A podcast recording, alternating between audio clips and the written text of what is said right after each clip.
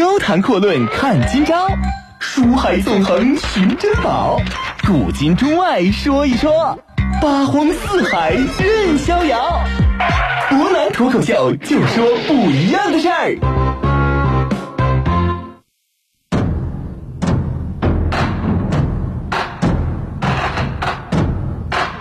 听众朋友，大家晚上好，欢迎您收听今天的湖南脱口秀。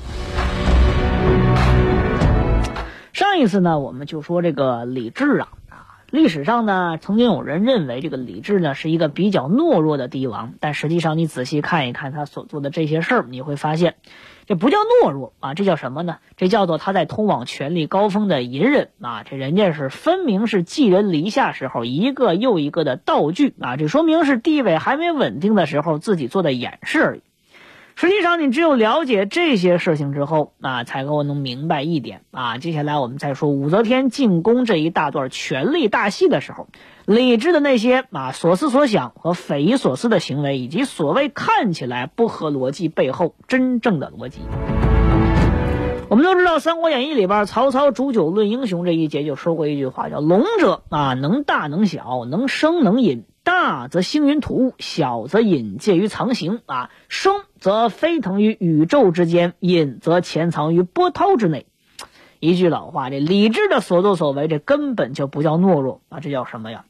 金鳞岂是池中物啊？一遇风云变化龙。现在，那我们就得说一说啊，李治和接下来马上就要进宫的这位千古女帝武则天之间的这个故事。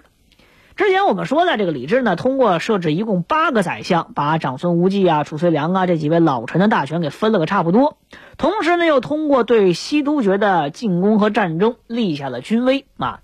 我们现在就得说一说皇权和武则天到底有什么关系。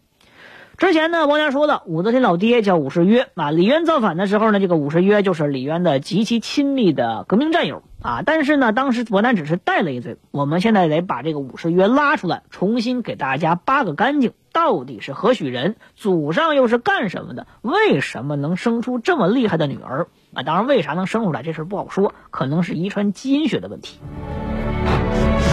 先说啊，唐宪宗的时候呢，这个宰相叫李吉甫啊。吉甫同志呢，让人编了一本书，叫《元和姓转》，什么意思？元和呢是唐宪宗的年号啊，这个姓阮呢，就是给唐朝那些大姓大员们的脸上贴个金啊，证明人家祖上都很牛气，祖上都是冒青烟的。这个书中记载呀，周平王有一个儿子呢，姓姬，那姬姓嘛，叫姬武。这个姬武本人呢，就是武姓的最早的始祖。西晋的宰相呢，实际上是武士约的九辈祖宗啊。北魏的晋阳公主啊，是他的六辈祖宗。北齐的镇远将军是他爷啊。他爹呢，武华曾经当过东都的郡丞。总而言之，总结起来就是这个武家的祖坟冒青烟，一直冒了一千多年啊。可以说这牛气哄哄，已经了不得了。武则天之后，为什么说当皇帝把国号一改改成周啊？就跟这个事儿是有很大关系的。那谁都知道，这种元和姓转专门贴金的书吧，里边有些内容是有据可查，有些东西啊，那就是牵强附会。比如说什么五十约的九辈祖宗是西晋宰相啊，八辈祖宗、七辈祖宗到底是谁呀？这都没说啊，你怎么去查呢？而且你要知道一点，五十约老爹武华那当没当过东郡的郡城，历史上至少是没有明确的介绍过啊。我们说这个郡城，东都郡城是什么意思？这可能有些朋友不了解，换成今天来说呢，就大概等同于上海市长或者副市长这个级别的啊，那是从四品以上的高官，而且管理的是东都啊。我们都知道，隋唐时代啊，这个商人呢，实际上还是属于不太入流的，叫贱类啊。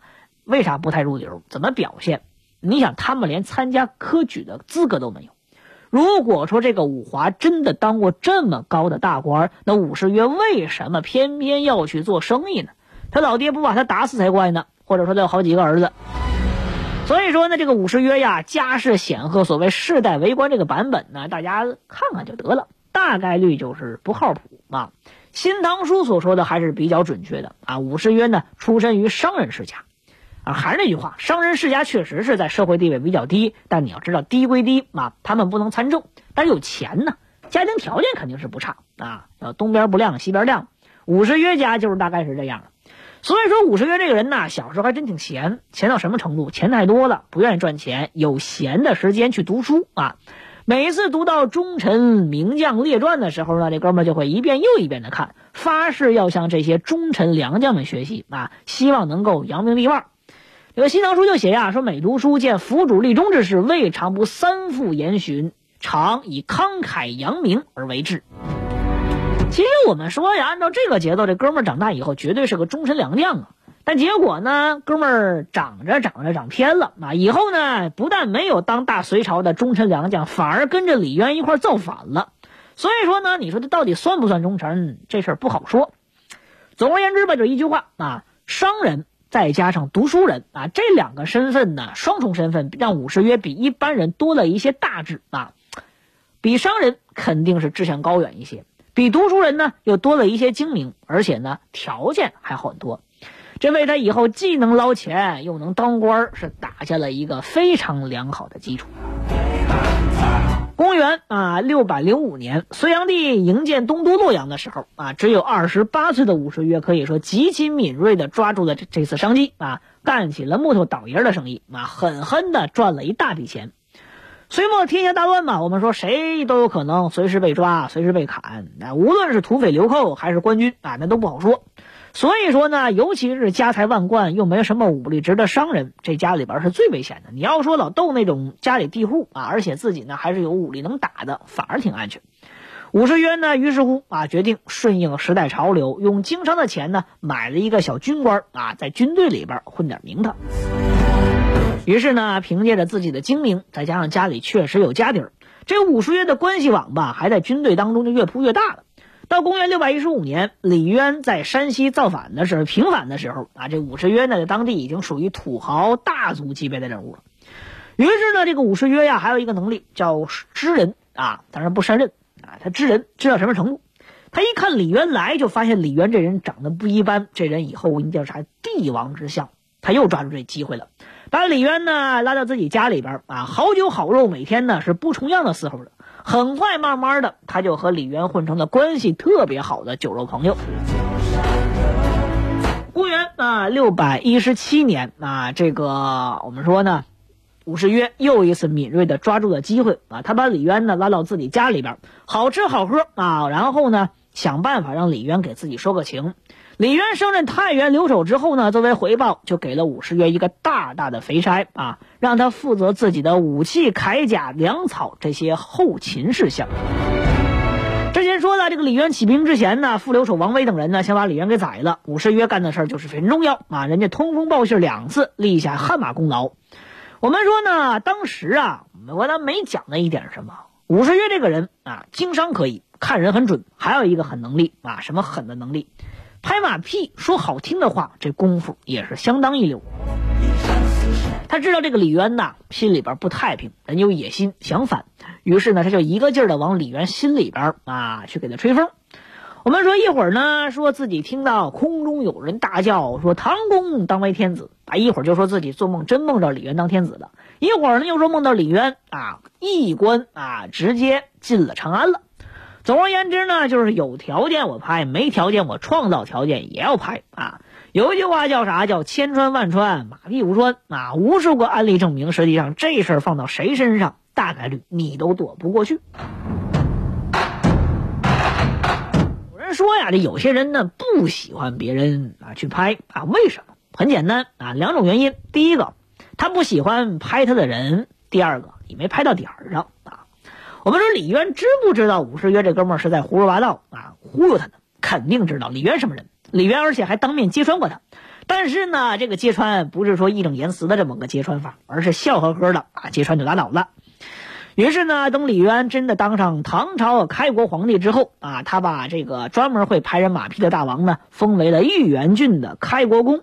后来呢，还专门担任了工部尚书，而且把他列为了所谓太原元谋十七功臣之一啊。到底有什么好处？这十七功臣是犯了死罪可以免死一次的。当然，我们说什么铁卷丹书啊、金牌免死啊，这玩意儿你听听得了。历朝历代都是可以忽悠人的啊。刘文静是谁？那都是可以免死两次的人，结果是让人一刀就给咔嚓了。当然呢，我们说可能是跟这个出身商人有关系的原因吧。被封为公爵之后呢，这个武士约还是对自己的斤两是认识的很清楚，所以他表现的很低调。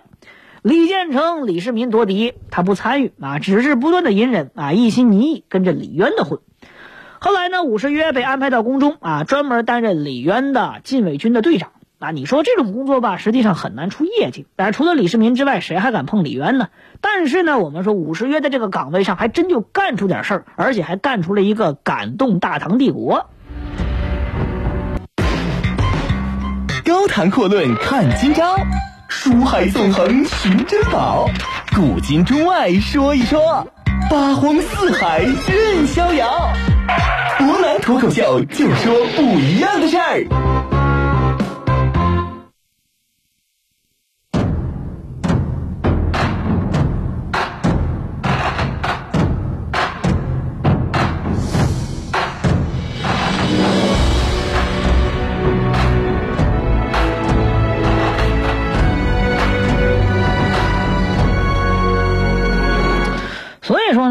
讲啊，这个武士约干了什么事儿啊？说武士约呢，干这个队长中来讲呢，没有什么太多的功勋啊，没有谁能真的去碰李渊。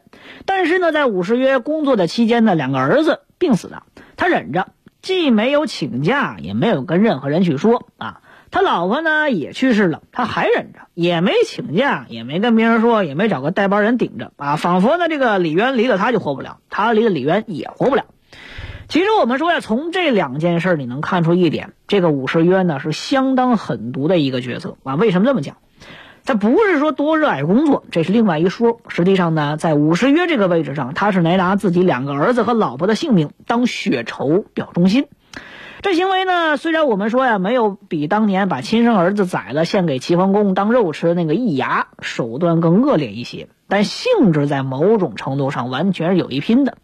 其实我们说历史上要真的给他机会啊，他对李渊会有什么动作？这事儿谁也保不齐。一句老话嘛啊，把外人看得比亲人还重要啊，这某种程度上呢是违背人性的啊。有所与者必有所图也啊。别人违背人性要的是啥啊？我们说不是因为说你有多好，我愿意给你使唤，而是因为你手中的权力啊，能够让我在别人面前啊当上人上人。但是李渊呢，知道这几件事之后吧，对这个武士约的恪尽职守呢，大加赞赏。回过头呢，就给他当了红娘啊，把隋朝宰相杨达的女儿杨氏嫁给他。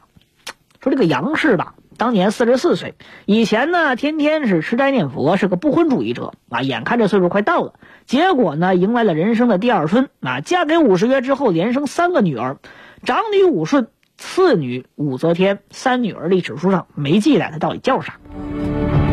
总而言之啊，武士约的人生道路到此为止，才算真正的又一次开始。而对于他来说，他可能也没想到啊，饶是自己如此心狠手辣，他的女儿那是。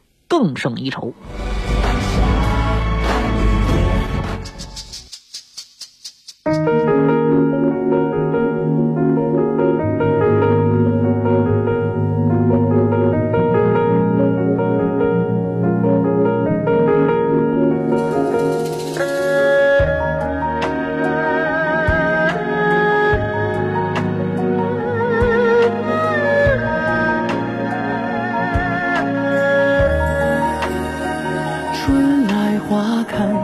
片片随风起，飘落桃红，满地若水三千里。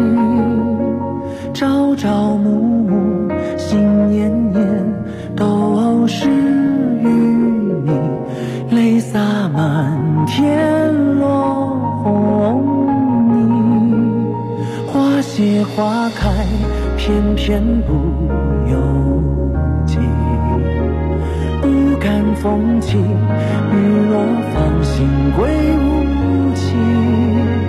人来人